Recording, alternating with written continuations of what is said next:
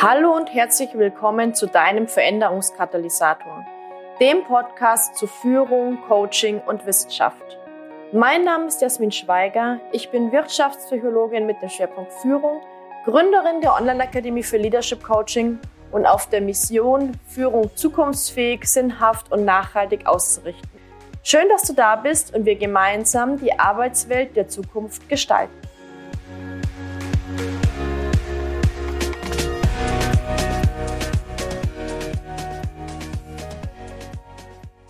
Herzlich willkommen zu einer neuen Folge des Veränderungskatalysators.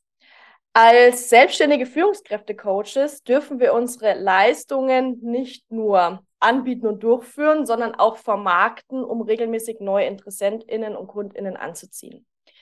Und gerade im Online-Marketing scheint es ja oftmals so, als würde kein Weg an Social Media vorbeiführen. Allerdings ist die Frage, ist das wirklich so?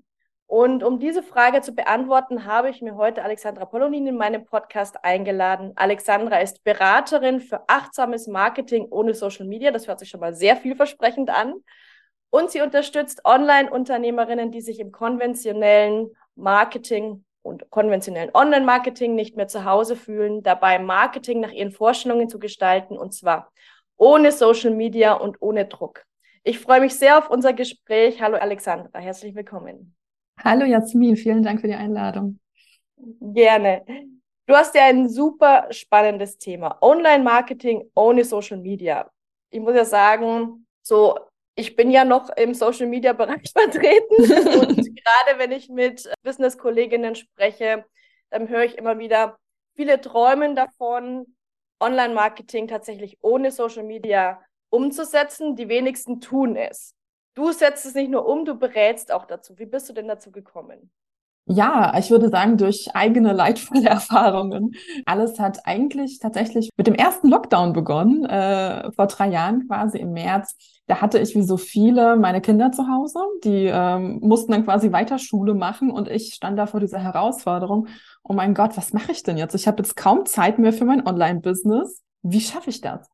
Und das war, glaube ich, der erste Moment, wo ich wirklich mich gefragt habe, wie ich eigentlich meine Zeit nutze. Also davor war es so, die sind halt in die Schule gegangen um halb acht, sind dann irgendwann wiedergekommen um drei, halb vier und ich hatte quasi so einen halben Tag für mich und meine Sachen.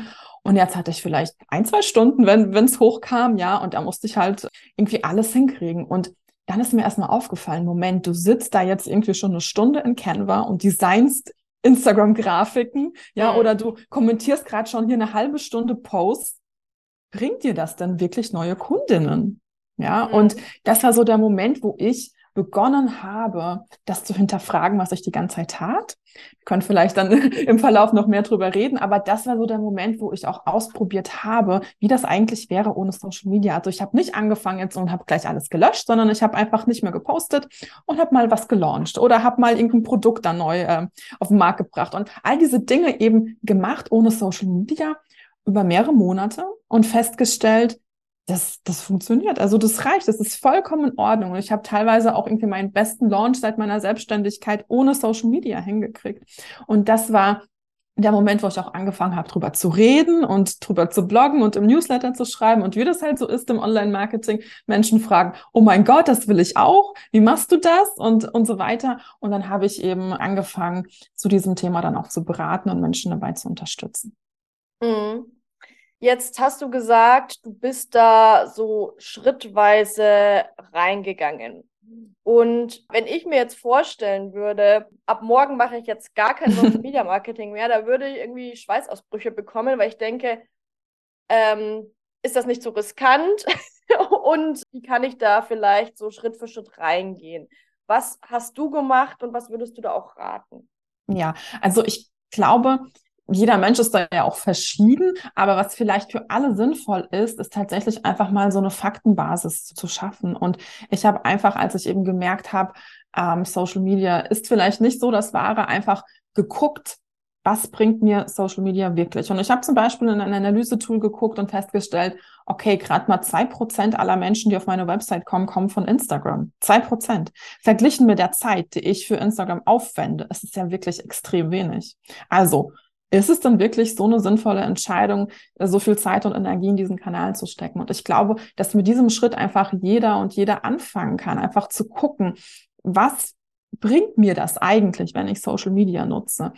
werde ich da irgendwie sichtbarer? Kriege ich Kontaktanfragen oder kaufen Leute, nachdem ich mit denen da chatte? Das kann alles passieren, aber tatsächlich ist es bei den meisten meiner Kundinnen so, dass sie sagen, ich bin schon zwei, drei Jahre dort und dort und eigentlich bringt mir das gar nichts. Und wenn das der Fall ist, dann ähm, ist es vielleicht auch gar nicht so, so schlimm, ähm, dann wirklich nicht mehr auf Social Media zu sein. Und der weitere Tipp ist einfach auch im eigenen Tempo zu gehen. Also das heißt nicht, dass man jetzt von heute auf morgen alles löschen soll. Man kann Accounts immer wieder brach liegen lassen, man kann sie erstmal deaktivieren und einfach zu gucken, was dann genau passiert und vielleicht auch einfach mit so einer gewissen Neugier ranzugehen, also gar nicht zu sagen, oh mein Gott, das wird dann ganz schlimm, sondern okay, was passiert dann und was kann ich stattdessen tun? Mhm. Du hast es gesagt, wichtig ist es mal, die Fakten anzusehen, also vielleicht auch wirklich mal sich so eine, ja, also ich, also ich habe ich hab eine Kennzahlenliste, aber ich weiß nicht, ob das jeder hat. also vielleicht einfach mal so die Kennzahlen auszuwerten. Trotzdem kann ich mir vorstellen, dass es da auch zu, naja, ich sag mal, Mindfucks kommt, so mhm. man, man die Entscheidung getroffen hat. Aber dann auf einmal du hast ja den Faktor Zeit immer wieder angesprochen, dann auf einmal ist so viel Zeit frei geworden und in dieser Zeit tut man gefühlt nichts. Weißt du, wie ich meine? Mhm. Kann passieren. naja, wie, wie bist du denn vielleicht auch mit diesen mentalen Aspekten, würde ich mal sagen, umgegangen? Hast du das gleich ja. geschafft, so diese, diese Kennzahlenfokussierung reinzubringen? Also ich bin tatsächlich nicht so ein Zahlenmensch. Also ähm, für mich sind andere Themen tatsächlich wichtiger gewesen. Mich hat Social Media, vor allem Instagram, extrem mental gestresst. Also diese Vergleicheritis war ganz, ganz schlimm bei mir und ich habe das auch nicht nur wegen der Zeit, sondern auch wegen meiner mentalen Gesundheit mich so entschieden, das nicht mehr zu tun. Was bei mir aber noch hinzukam, war nicht nur, ich will weg von Social Media, sondern ich wusste auch genau, was ich stattdessen machen will. Ich hatte diesen Gedanken in mir, dass ich mir gesagt habe, ich will meine Kundinnen schreibend gewinnen. Deswegen mhm. weiß ich, wenn ich nicht auf Social Media bin, mache ich Marketing schreibend. Also in einem Blog oder in einem Newsletter oder in was auch immer. Aber ich kann es nicht mehr in mein Handy rein, sondern ich schreibe halt irgendetwas. Und natürlich braucht man ein alternatives Konzept dazu, auf Social Media die ganze Zeit zu posten. Das ist völlig klar. Und wie du es schon in der Einleitung gesagt hast, ich ähm, rate immer dazu zu sagen, wir setzen bei unseren Werten an, wir setzen bei unseren Stärken an, weil ich beobachte, dass ganz viele sich auch davon entfremden, was ihnen eigentlich wichtig ist und was sie auch gut können. Da gibt es eben diese Expertenratschläge, wir müssen dort und dort sein, wir müssen das und das machen. Und da ganz oft fragen wir uns gar nicht, okay, aber kann ich das eigentlich? Will ich das eigentlich? Passt das irgendwie zu meinen Werten? Das so und so zu machen, möchte ich vielleicht auch ein gewisses System unterstützen, das problematisch ist. All das sind ja relevante Fragen. Und mhm. ich glaube, wenn man da diese Basis schafft, auch so eine Wertebasis schafft, kann es auch bei diesen Mindfucks helfen. Also wenn dann Zweifel kommen, zu sagen, ja, ist es dann so toll, was du machst oder ist es dann nicht zu riskant, einfach auch sich bewusst zu machen, warum man das macht. Mhm. Also, naja, wirklich so diese Achtsamkeit reinzubringen, die Werteorientierung reinzubringen und was ich jetzt auch so raushöre, du hattest ja sehr klar für dich definiert, wo deine Stärken liegen, nämlich genau. im Schreiben. Genau. Wie würdest du denn grundsätzlich rangehen, wenn jetzt jemand sagt, okay, ich möchte das Schritt für Schritt tun, ja, ich möchte Schritt für Schritt aus Social Media aussteigen. Wie geht man ran, um Alternativen zu suchen oder welche Alternativen gibt mhm. es vielleicht auch? Ich würde immer bei der Customer Journey starten. Ich glaube, diesen Begriff kennt jeder, der ein Online-Business hat oder als äh, Coach unterwegs ist. Das ist einfach die Reise, die Menschen machen, bis sie eben bei uns kaufen. Und ich glaube, dass dieser Begriff eben vielen Menschen bekannt ist, aber dass die wenigsten das wirklich so sich klar machen, was das bedeutet.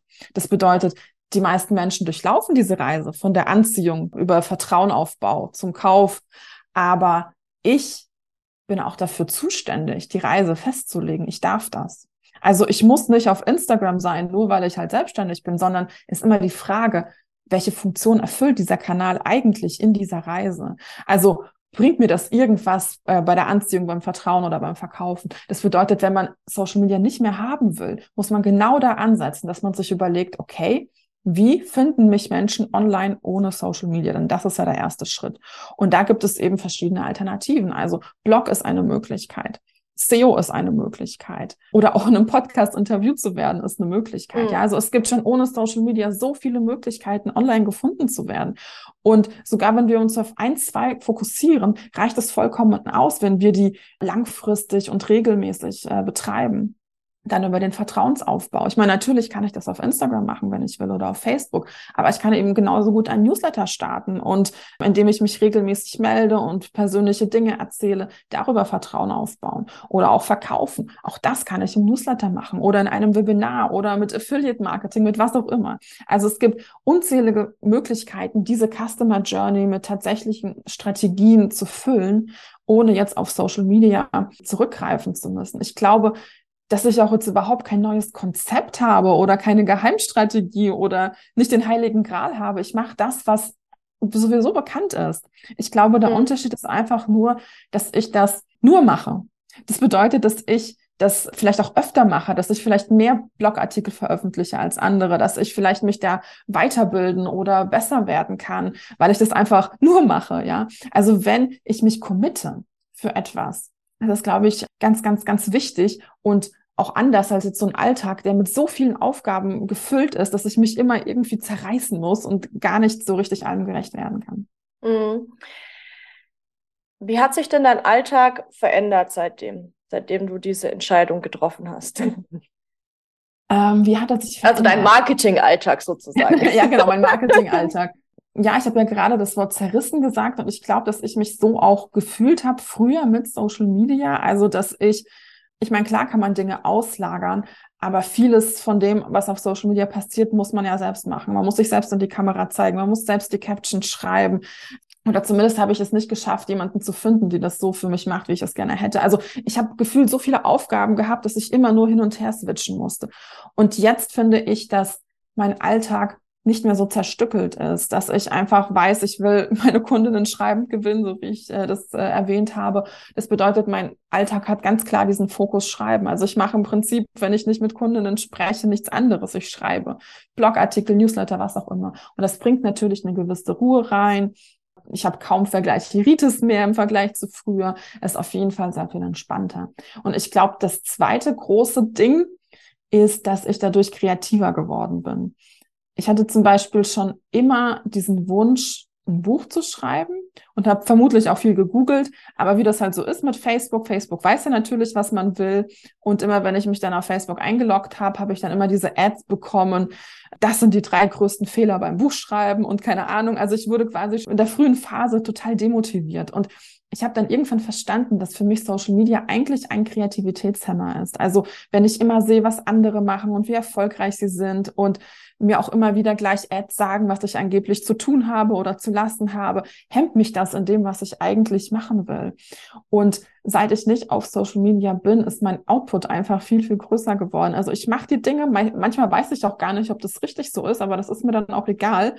Ich mache es einfach. Also das ist auf jeden Fall eine große Veränderung, dass wir eigentlich unsere eigenen Regeln so machen und ja, kreativer sind. Mhm. Und würdest du, naja, du hast jetzt die Zerrissenheit angesprochen, die jetzt nicht mehr da ist, also mehr Entspannung im Alltag, mehr Fokus, mehr bessere mentale Gesundheit, ja. Wie würdest du den Zeitfaktor im Vergleich einschätzen? Also ist es weniger Zeit oder ist es die Zeit, die einfach nur anders genutzt wird? Also mit mehr Ruhe, mit mehr Kreativität, mit mehr Entspannung? Ja, also ich arbeite tatsächlich weniger. Früher, als ich auf Social Media war, habe ich halt auch sehr häufig abends Dinge gemacht, die ich jetzt nicht unter Arbeit geordnet hätte, aber was natürlich auch Arbeit ist. Also wenn ich um 20 Uhr einfach mal schnell auf Instagram einen Post freischalte, ist auch Arbeit. Oder wenn ich mal Kommentare beantworte, ist auch Arbeit. Das habe ich sehr häufig in den Abendstunden gemacht oder auch am Wochenende. Ich meine, viele Online-Unternehmerinnen sind auch am Wochenende online auf Social Media. Das ist für mich komplett weggefallen. Ich habe jetzt eigentlich schon diesen äh, Rahmen, wenn die Kinder aus dem Haus gehen, arbeite ich und wenn sie wiederkommen, höre ich auf. Und abends gibt es keinen Grund mehr für mich, online irgendwas zu machen. Und deswegen mache ich das auch gar nicht. Ich habe auch mit dieser Veränderung weg von Social Media auch ziemlich viele andere Dinge umgesetzt. Also ich habe fast gar nichts mehr auf meinem Smartphone, was irgendwie mit Arbeit zu tun hat. Kein Slack, keine E-Mails, gar nichts. Ähm, nur noch Trello, falls ich mal eine Idee habe und irgendwas aufschreiben will. Das bedeutet, wenn der Laptop runtergeklappt ist, ist er runtergeklappt und dann wird nicht mhm. mehr gearbeitet. Und das Mhm. ist natürlich mit Social Media sehr viel schwieriger, weil es gefühlt immer irgendwas zu tun gibt. Und das ist jetzt komplett weggefallen. Mhm. Wie, ich sag's mal so, im, im Business ist natürlich auch immer das Thema ähm, Umsatz relevant. Wie würdest du denn sagen, wie hat sich dein Umsatz verändert? Also hast du da, was weiß ich, ein, erstmal ein, ein, ein Absinken des Umsatzes erkannt oder gleich ein Anstieg oder gleich geblieben? Wie würdest du das beschreiben? Also das erste Jahr, wo ich einfach aufgehört habe zu posten und also ich hatte die Kanäle, aber ich habe sie nicht mehr genutzt. Das war tatsächlich das beste Jahr seit meiner Selbstständigkeit und ich bin seit 2015 selbstständig, habe immer wieder verschiedene Dinge gemacht und das war tatsächlich das beste Jahr. Dann habe ich eben nicht nur diese Entwicklung weg von Social Media, sondern auch so eine Entwicklung zum ethischen Marketing gemacht. Also ich teste gerade auch viel aus muss ich launchen? Wie kann ich auch ohne FOMO arbeiten, ohne Verknappung arbeiten? Das ist mir inzwischen auch sehr, sehr wichtig geworden. Und da ist es schon so, dass ich weniger jetzt äh, Umsatz gemacht habe als in dem Jahr nur mit ohne Social Media. Also Social Media freies Marketing, umsatztechnisch finde ich, hat null Auswirkungen, war bei mir eher besser sogar. Wenn wir jetzt eher noch in diesen ethischen Bereich kommen, ist es schon so, dass es ein bisschen runtergeht, aber jetzt auch nicht viel, dass es besorgniserregend wäre. Ich habe auch in diesem Zusammenhang auch einfach überlegt und reflektiert, was eigentlich auch umsatzmäßig ich überhaupt will. Also auch das ist ja etwas, was durch Social Media zumindest ähm, suggeriert wird, wir müssen immer höher und höher und schneller und immer wachsen. Und ich habe für mich auch einfach festgestellt, dass es auch gar nicht mehr dem entspricht, was ich möchte. Also auch wenn ich mit meinen Kundinnen rede, die meisten wollen einfach kreativ arbeiten, mit netten Menschen zusammenarbeiten, einen schönen Arbeitsalltag haben. Sie wollen alle gar nicht ein Imperium aufbauen und keine Ahnung, siebenstellige Umsätze im Jahr machen. Insofern bin ich eigentlich ziemlich happy damit, wie es ist. Mm. Aber nimm uns doch nochmal mit, weil du es gesagt hast, okay, durch das Hinzufügen eines Ethikaspektes ist mhm. es nochmal anders geworden. Inwieweit? Oder was, was, was hast du da auch anders gemacht? Ja, also ich habe, das war so eine Entwicklung, die letztes Jahr angefangen hat. Ich habe einfach für mich festgestellt, ich möchte nicht mehr mit Verknappung arbeiten. Und damit sind wir im Prinzip bei den klassischen Launch-Strategien, bei Funnel, bei Freebies, passt alles nicht mehr, will ich alles nicht mehr. Und ich habe das im Grunde komplett gecuttet. Ich habe zum Beispiel mein Freebie oder meine ganzen 0-Euro-Angebote, die habe ich weg. Da ist jetzt so ein kleiner Minikurs. Also ich habe jetzt einfach ein bezahlbares Produkt draus gemacht, so ein Tiny Offer. Ich habe eigentlich nicht mehr so gelauncht. Ich weiß gar nicht, wann ich das letzte Webinar gehalten habe, da kann ich mich einfach nicht dran erinnern. Also all diese klassischen Marketing-Dinge habe ich einfach nicht mehr gemacht. Und das ist für mich einfach jetzt so eine Testphase. Was passiert da? Weil es einfach so wenige gibt, die das so ähm, bewusst machen. Ja, mhm. also was kann ich da anders machen? Ich glaube, das ist einfach so eine Phase, da muss ich für mich sehr viel ausprobieren und ich versuche viel ähm, über Newsletter zu machen, viel zu schreiben, äh, viel zu veröffentlichen. Das ist so eine Schiene, die ich gerade fahre und ich muss einfach gucken, wie weit ich damit komme. Ja. Naja, das Wort, das mir gerade so in den Kopf kommt, ist stille Revolution. du stille Revolution. das aus, was kann man alles anders machen, als, genau, genau. als gesagt wird, was man machen muss. In also ich hätte wirklich sehr gerne Vorbilder. Es gibt kaum Unternehmerinnen, die äh, so radikal eben ohne Verknappung arbeiten. Die meisten nutzen das. Und ähm, deswegen muss ich da selbst meine eigenen Erfahrungen machen. Mm, ja, okay. Gehen wir nochmal auf den Social Media Aspekt zurück. Würdest du sagen, es gab auch Nachteile dieser Entscheidung? Oder doch, also, oder welche Vorteile ja. hätte es vielleicht in Social Media zu bleiben, jetzt so aus deiner Perspektive? Ich überlege gerade, also Vielleicht vermisse ich manchmal, dass ich eine Story machen kann mit Heliumstimme, also irgendwie so ein Geblödel, keine Ahnung, aber das ist wirklich sehr, sehr selten. Nee, also vielleicht ein Nachteil ist tatsächlich, dass man nicht mehr so leicht in Kontakt kommt mit Kolleginnen, würde ich sagen. Also natürlich entfällt es, dass ich irgendwo mal eine Story kommentiere und man dann vielleicht ein bisschen chattet und äh, Dinge bespricht. Solche losen Kontakte, die entfallen natürlich, die habe ich nicht. Das bedeutet, ich muss bewusst und aktiv Kontakt zu Menschen suchen oder sie kommen eben zu mir. Wir müssen halt bewusst und aktiv uns online oder offline treffen. Das ist natürlich mit mehr Aufwand verbunden, das ist völlig klar. Aber ich glaube, dass Social Media Marketing ja nicht auch nur Vorteile hat. Social Media Marketing hat ja auch Nachteile. Also jede Marketingform, jede Plattform, jede Strategie hat Vor- und Nachteile.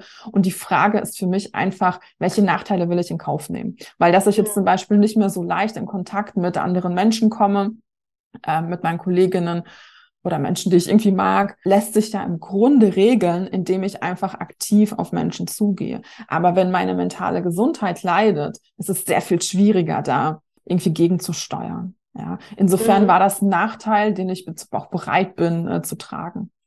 Mhm.